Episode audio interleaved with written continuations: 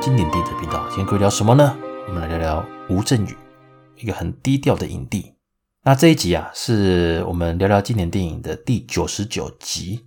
那我们也很快了哈，即将要迎接一百集啊。那不知不觉，这也是一个里程碑了。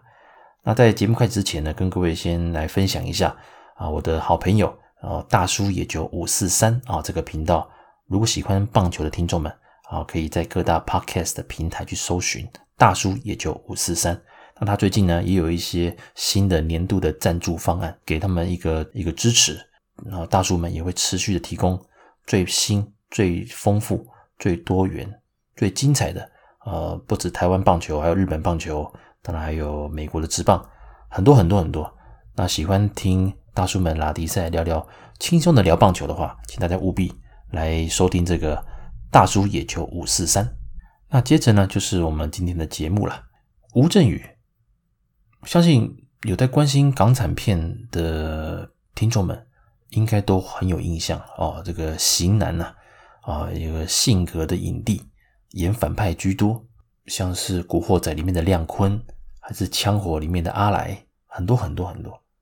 但是大家知道吗？其实其实他没有拿过香港金像奖的影帝。虾米？怎么可能？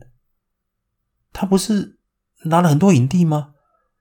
那我跟各位来说明一下，呃，我讲的影帝是以。华人地区的指标就是香港金像奖，还有台湾金马奖。以这两个大奖来看的话，目前吴镇宇也是靠着《枪火》啊得到了台湾金马奖的影帝。至于香港金像奖，他提名了蛮多次的，但目前都还没有得过香港金像奖的影帝。那最新一届啊，他是以《浊水漂流》这部电影再次入围，当然对手也很强啊，包括谢贤，然后杀出个黄昏，那这部片我也很喜欢。那也希望，那这次的一个金像奖的男主角的一个提名呢，呃，吴镇宇能够顺利的夺得影帝，《浊水漂流》很好看啊，待会再跟各位介绍一下。讲到吴镇宇啊，如果常常看电影的话，电影台重播啦，相信大家会常看到他的表现，应该是什么？绝代双骄，对不对？里面的江玉郎够坏了吧？其实啊，吴镇宇。给人的印象就是这样。他从之前，他算是比较大器晚成了。他当年在演员训练班的时候，同期的有谁啊？有梁朝伟，有周星驰，他们同期的哦。结果后来大家各自发光啊，各自在影剧的事业上慢慢的啊有成就。而吴镇宇其实他跑龙套啊的时间，甚至哦比周星驰还要久。那后来啊，当然他慢慢慢慢接触到了电影，所以啊。呃，像《唐伯虎点秋香》里面的温征明，那那个小小的大概一两个镜头吧，那个就是吴镇宇。现在讲他可能没什么印象，OK。那一直让他被大家记住的是哦，是什么？就是《绝代双骄》啊。台湾的片名叫做《正宗绝代双骄》。那这部电影是九二年的电影，他饰演的江玉郎，但在里面哦也是心狠手辣了啊，为了能够当到武林至尊啊，连自己的父亲都可以亲手杀害。当然，这部电影其实其实主要的魅力还是在于刘德华、林青霞身上。不过，因为江玉郎这个角色够坏，所以大家觉得对他印象就很深。因为其实这部电影其实在剧情上，还有在整个的一个铺陈，算是一个很典型的那种速食的武侠电影。基本上，我觉得还还普通啊，还普通。反而是配角方面让人印象深刻，包括叶德娴啊、吴孟达，还有像饰演江玉郎的吴镇宇。反而这几位配角的的表现呢，是让我们这些老影迷印象很深刻的。那这部电影呢，它也获得了第十二届香港金像奖的最佳男配角的提名，啊，是提名。不过从这边来看就知道说，呃，他在八四年八八四年，他当然因为我现在是看维基啦，哦，有电影什么丈夫出走了，他是跑龙套，还有像什么，呃。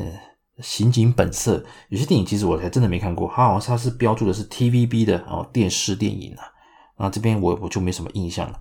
那一直到《绝代双骄》真的认识他的话，其实我应该跟各位一样，也是在九二年的《绝代双骄》，那小时候嘛，我会租录影带，那大概就知道，哎，这个人好坏好坏。不过那个时候知道他很坏，可是我不晓得，我不晓得他叫吴镇宇。坦白讲，是我好像念了国中，呃，更正，是我一直。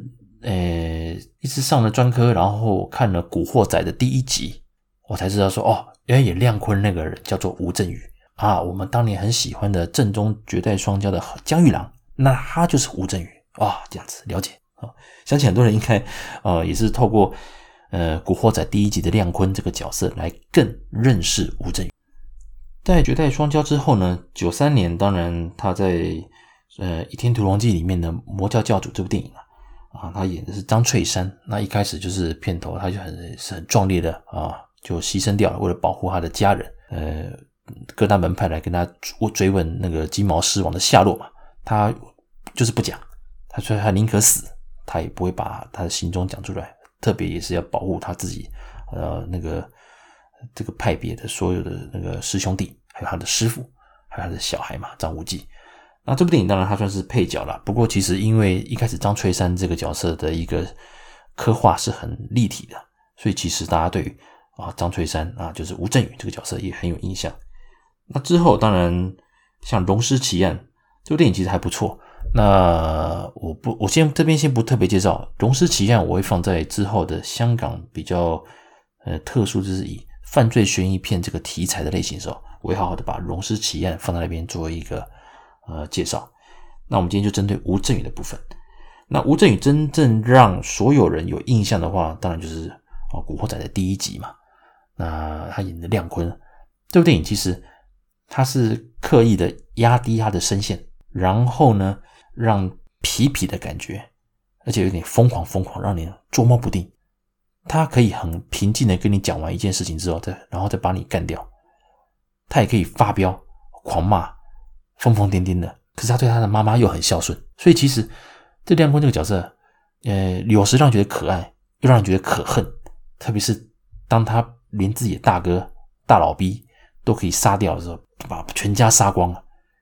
这段过程呢，就知道哇，这个人心狠手辣。面对陈浩南他们的话，也是哦下重手啊。所以人家讲了，《古惑仔》第一集，当然陈浩南他们几个兄弟的表现非常不错，但是如果没有亮坤，也许这部电影。根本成不了一个古惑仔宇宙，亮坤真太经典了。直到现在，亮坤等于吴镇宇这一个很固定的这个这个 image 是深深的深植在我们那个影迷的心中啊。那当然，在整个的一个古惑仔的成功之下，他另外这个亮坤这个角色又继续往下演，演的是《英雄赤女二之当今霸主》。那香港片名叫做《旺角扎飞人》啊。这部电影其实哦，印象中应该龙翔或纬纬来吧，那比较常重播。那在里面呢，他也是饰演呃亮坤的那个角色哦。可是呢，因为好像当时版权的关系了，他不能叫那个名字。OK，那这部电影当然他是以一样这种痞痞的角色，但是他是分两两段哦。第一段他是以一个正常的，他不但被老大陷害，被朋友陷害，总之就是很惨很惨。到最后他到了日本，还是被逮到。还是被弄得很惨，但是电影的后半段，当他被丢下海里的时候，大家以为他完蛋了。想不到他醒来之后，声音变成什么？变成亮坤的那个低沉的嗓音，什么意思呢？原来一开始我们看了前半段的电影，都是他骗人的，接下来才是真正的他自己。他就回到亮坤那种疯狂，连自己爸爸都能杀，哦，那个是让人可让人恨到极点的这个大反派。当然，结局也是。那个不得好死了，所以其实这部电影基本上算是把亮坤这个角色拉出来做个外传。其实，其实听到我们之前聊《古惑仔》宇宙的听众就知道，《古惑仔》其实它的正传当然只有六集嘛，这是《古惑仔》的一二三四五，第六集叫《胜者为王》，一样就是一脉相承的哦，就是以陈浩南呃郑伊健的陈浩南为主这六集，而针对大飞哥、十三妹，还有像亮坤的这个。旺角扎飞人等人都有各自拉出来，甚至连山鸡都有拉出来做一些外传啊，那种支线的外传啊。这个当然有兴趣的听众们可以再回去看看我们的，听听我们的《古惑仔》宇宙的一个介绍啊，就可以更了解这部部分的一个故事。他令人印象深刻的还是反派，包括像赌神三，他演的高傲那个长发造型呢，到现在啊那个造型其实呃很太经典了。啊，那个高傲。那这部电影其实《赌神三》呐，呃，之后我会跟放在黎明系列哦，黎明介绍黎明的那个部分，我继续一起聊。只能说《赌神三》，大家最后了印象深刻的还是在于高傲就是吴镇宇，反而黎明哦，他在里面的表现，甚至他可以说他被袁咏仪那部分抢走风采也不为过。不是说黎明的演技不好，是说像吴镇宇啦的高傲，还有像袁咏仪他们，那甚至像连那个梁咏琪啊等人，还有像演那个哦金人的啊哇，他那个 哦他的笑容啊笑得你心里发寒呐等等之类的，这几位配角的表现非常棒，所以变成说演高进的黎明啊确实吃亏一点，特别是前两集还有周润发的一个做比对啦，所以这其实黎明在这部片里面。比较闷一点，吴镇宇饰演的高傲，那个气势就是零，就是压过他，这个是相当不简单。大家有没有注意到？其实吴镇宇的，其实他是蛮，他长得蛮帅的哦，他是很有型的。可是呢，他的眼神很锐利，也就是说，在演反派的情况之下，他会善用他的眼神，以及善用他的这种小动作，比如说一些抽蓄，或者是一种就是类似一种疯狂、歇斯底里的演法。这种夸张演法，很像演舞台剧那种感觉，演得很用力。可是你不会讨厌他，觉得哇，好爽啊！哇，这个反派演的这么演的这么呃活灵活现的这种感觉。所以他亮坤这个角色一直到现在还是相当的受欢迎。那到了九七年呢，其实算是他整个电影产量这个大爆发的一个一个时代。那他整个的产量大爆发，应该算是从九六年演了亮坤之后呢，一直到。两千年，哇，他的那个电影的量啊就很大，也有很多经典。那当然他片太多了，包括客串的、当配角的、当主角的很多。这边有列几部我印象很深刻的，呃，我印象深刻。那大家参考看看，有机会可以把它找来看。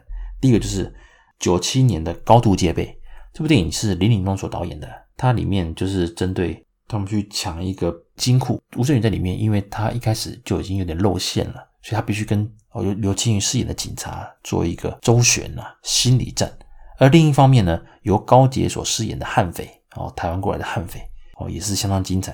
所以这部电影呢，基本上就是那种类似双雄甚至三雄片的感觉。虽然高捷的戏份没那么多，但是呢，他所带出的那种气氛，特别是最后他在金库里面跟那个吴镇宇这个反目，短短的这个对峙啊，也是相当的紧张而且精彩。所以看这部电影啊，是非常的过瘾的。高度戒备，而且节奏很快啊，也是林岭东的一个代表作之一。不过好像在重播率上的话，不是比较少啦。不过各位有机会的话，务必把它找来看。而九九年啊，虽然是他一个演技的一个大丰收啊。怎么说呢？《爆裂刑警》这部电影呢，其实是叶伟信导演的一个代表作哦。叶伟信导演他不是只有叶问系列哦，也不是只有导火线跟杀破狼。其实《爆裂刑警》这部电影其实是一个小品。其实当时我看片名的时候，其实没有那么想看，坦白讲。可是因为有吴镇宇又有古天乐，想说啊，那就哎有机会就看吧。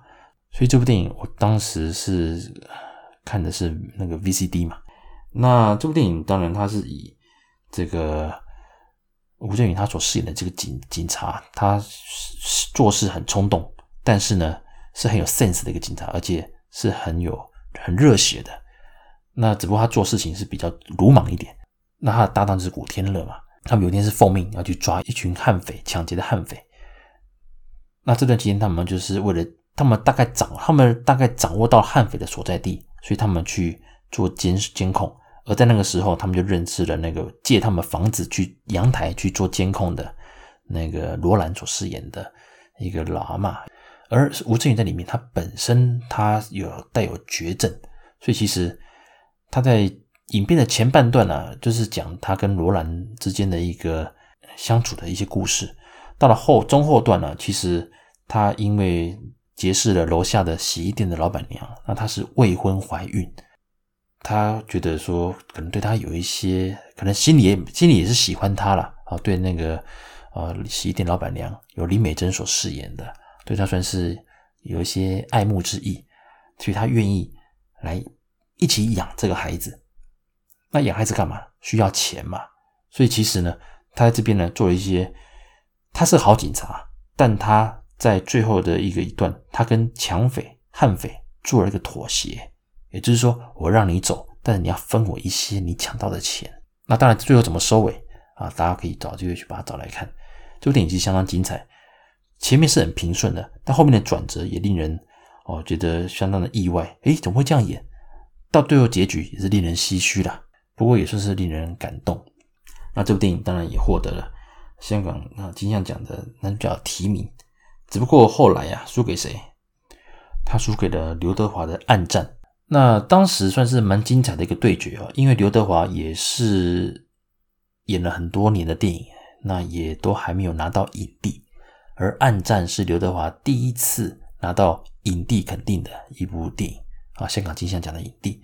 那当年呢、那个爆裂刑警的吴镇宇就是遇到了刘德华的《暗战》，所以蛮可惜的。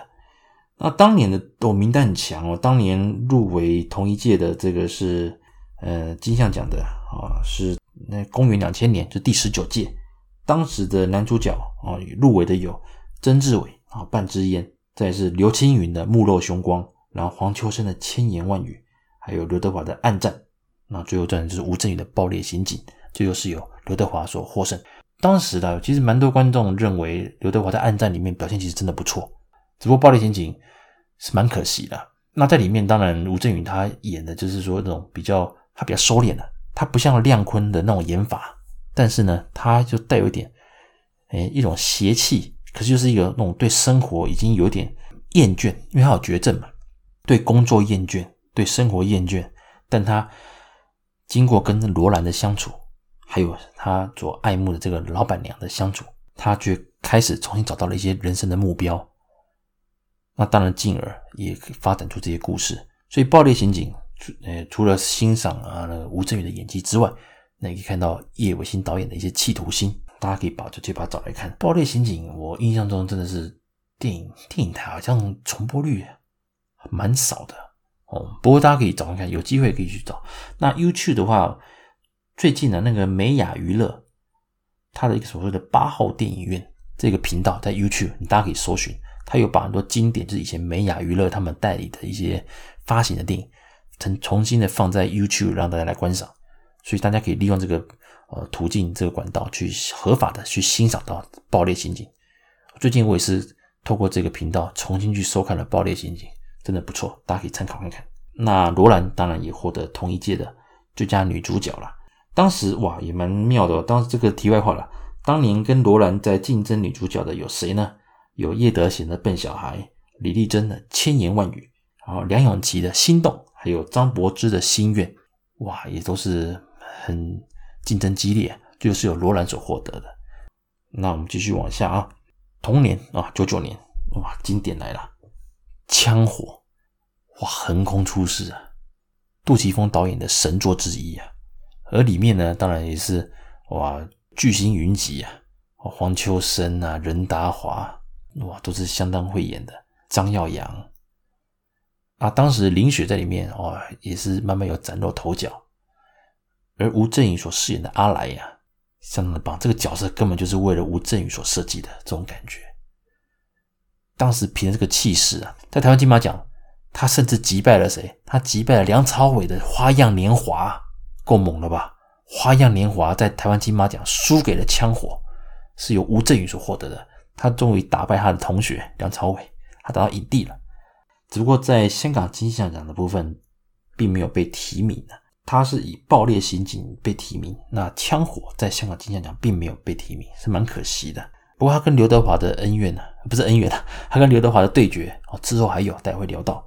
总之呢，《枪火》这片啊，当时算真的是横空出世的一个超级的强片，到现在大家还是哦，我们这些喜欢那杜色的老影迷们，还是喜欢吴镇宇的，还是喜欢黄秋生的。喜欢张耀扬的，喜欢林雪的，大家只要讲到枪火，哇，全部串起来。一个很简单的故事，男人的故事，一群保镖的故事，很简单，但就这么好看。有兴趣的听众，之前我跟那个 J 哦所录的杜琪峰系列的一个呃一个特辑，啊，相当精彩。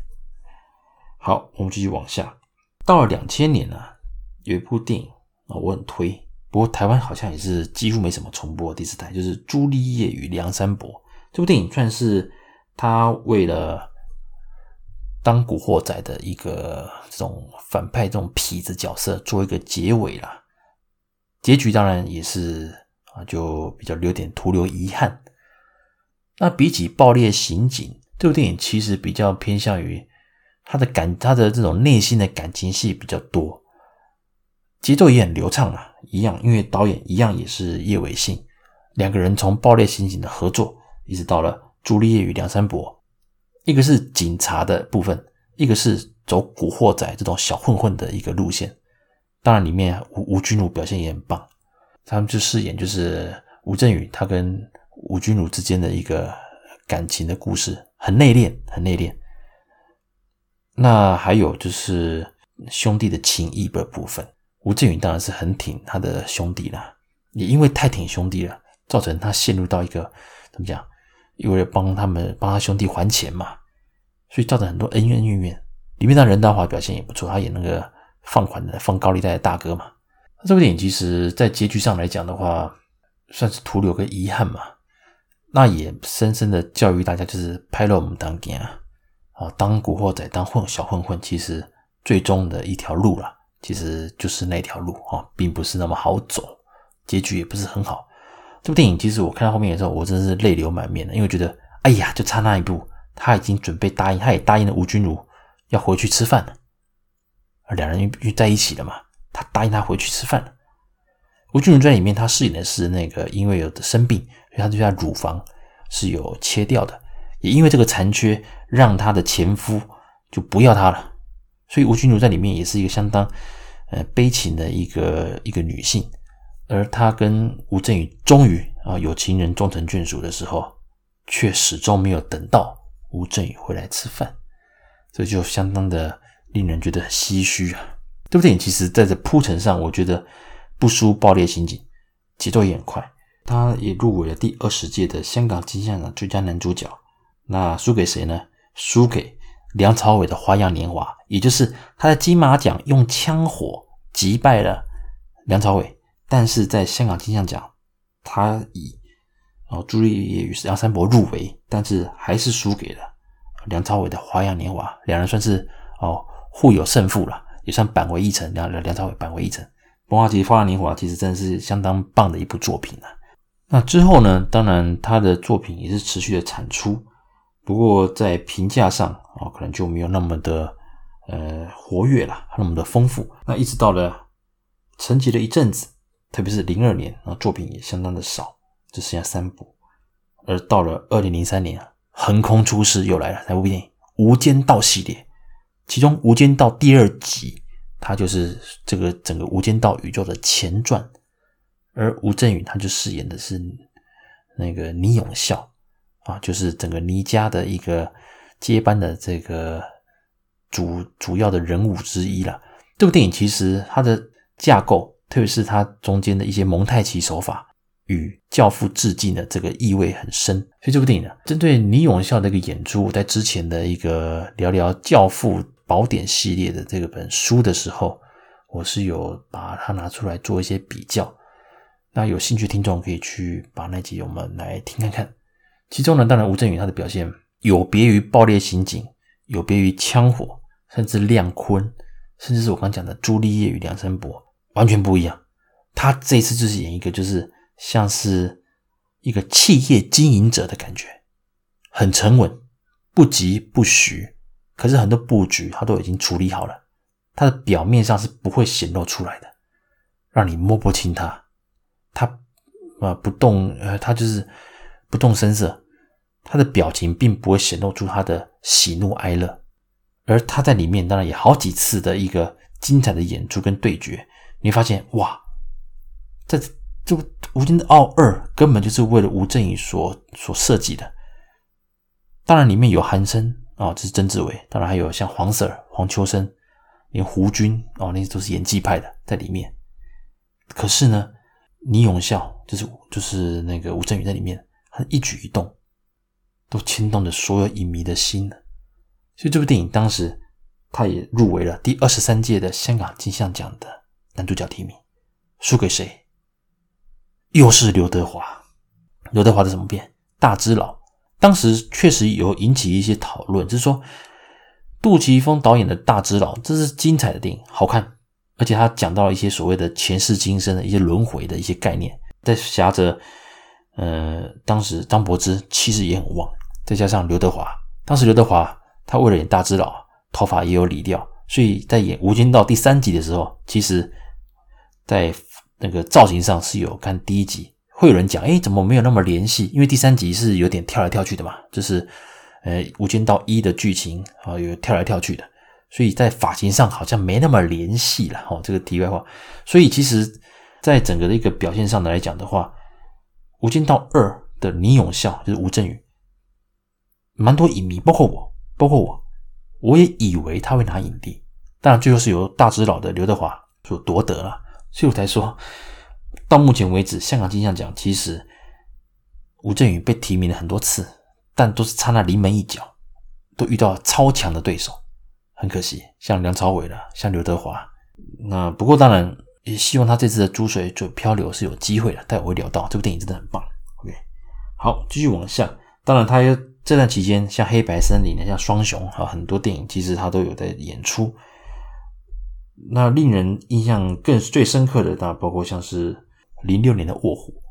当时啦，应该这样讲，从《无间道》所带起的第二波的卧底剧情，当然卧底这个东西在香港电影不是新鲜题材，只不过《无间道》这种反转再反转这种架构，其实在《卧虎》里面，零六年的《卧虎》也不错。只不过这部电影其实曾志伟的表现还有陈小春，他大家都很抢眼，而他在里面饰演的是一样是警察的卧底，卧到他都变老大了。这是比较当时的，当时这个剧情是蛮特殊的哦。卧到变老大了，黑道大佬了，而且还不能脱身哦，他不能说说不干就不干哦。这和之前的卧底的一个层级又不不一样，所以《卧虎》这部电影其实还不错。只不过，当然印象深刻的，当然曾志伟表现也超棒。那这部电影当然《卧虎》啊，他也凭着这个角色也入围了呃台湾的那个金马奖的最佳男主角的提名。之后再往下的话，当然。零九年的《Laughing 哥的辩解》这部电影当然就诶卫视系统的重播就蛮多的。这部电影它是由谢天华所主演的，《Laughing 哥》嘛，在里面当然吴镇宇是他是饰演那个他饰演座头，他是那个正信社的那个扛把话事人呐啊，啊。那在里面当然他的妹妹是吧，是跟谢天华啊跟 Laughing 哥在一起。这部电影当然蛮精彩的，重播率也算高。在那里面，大家会觉得哇，他又回到他拿手的这种黑道大哥的这种感觉了，而且是讲义气，为了家人，为了兄弟，他都可以牺牲，所以是相当受好评。而这个系列当然还之后还有前罪犯，他后来又演其他的角色，也算是一个 Laughing 哥的宇宙了。OK，那到了之后了，其实硬要这样讲的话，像二零一二年大上海，就是人家也号称。王晶算是蛮认真拍的电影之一啊，他在里面哦也是相当精彩，演的那个毛仔啊，就是怎么讲？诶，周旋在等于他把那个黄晓明跟周润发演的那个的成大器啊，玩弄于股掌之间呢、也把他整得很惨。那有关这个大上海的介绍，那给我大家可以去听听我们介绍的王晶导演的系列啊，可以那边有个比较完整的介绍。那继续再往下的话。他之后当然像《使徒行者》了之类很多还不错的电影，只不过今天我就是针对在两千年初期为止的一些经典港片来做介绍，因为他后来的蛮多电影其实我就没有那么多去看了。那一八年的《逆流大叔》这部电影我蛮推的，他就是饰演就是中年男子夹在公司这边，那利用这个龙舟队啊，大家来哦各自的成员各自的故事，是一种小品电影，而且是那种。回到那种大家觉得纯港产的那种感觉，所以《逆流大叔》我很推。那再来就是我刚讲的《浊水漂流》。那《浊水漂流》这部电影其实我觉得啦，它蛮有机会啊，蛮有机会获得这一次啊第四十届的香港金像奖的影帝，我觉得还蛮有机会的。那今年因为呃新武汉肺炎的影响，所以其实延到是。二二年，就今年的七月十七号来举行，所以到时候就会宣布。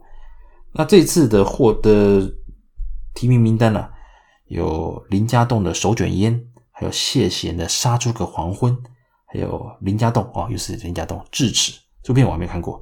再是梁仲恒的妈妈的神奇小子，好看啊，不错。再是吴镇宇的浊水漂流，基本上除了智齿我还没看之外，另外四部其实都相当精彩。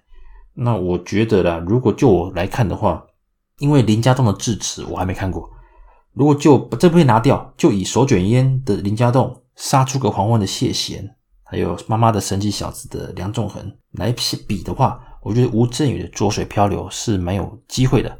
这部电影它探讨到香港社会底层的这些游民，他们居无定所，所以其实常常就是被政府可能说动就动，说抛弃就抛弃，怎么样？他们完全没有任何反击能力。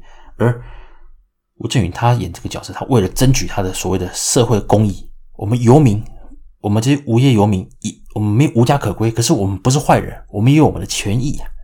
所以呢，这部电影其实我觉得算是一个相当有层次的一个角色。而他最后很悲壮的这个做一个呃抗议啊，当然用最极端的方式来结束，也是令人唏嘘，让人很感动。我看他电影会哭，其实就是第一部就是朱丽叶与梁山伯，那《无间道二》差点要哭，然后再就是《浊水漂流》也很感动。真的，你看完之后你会想很多。这部电影其实就像我讲的，就像之前我跟各位聊过的。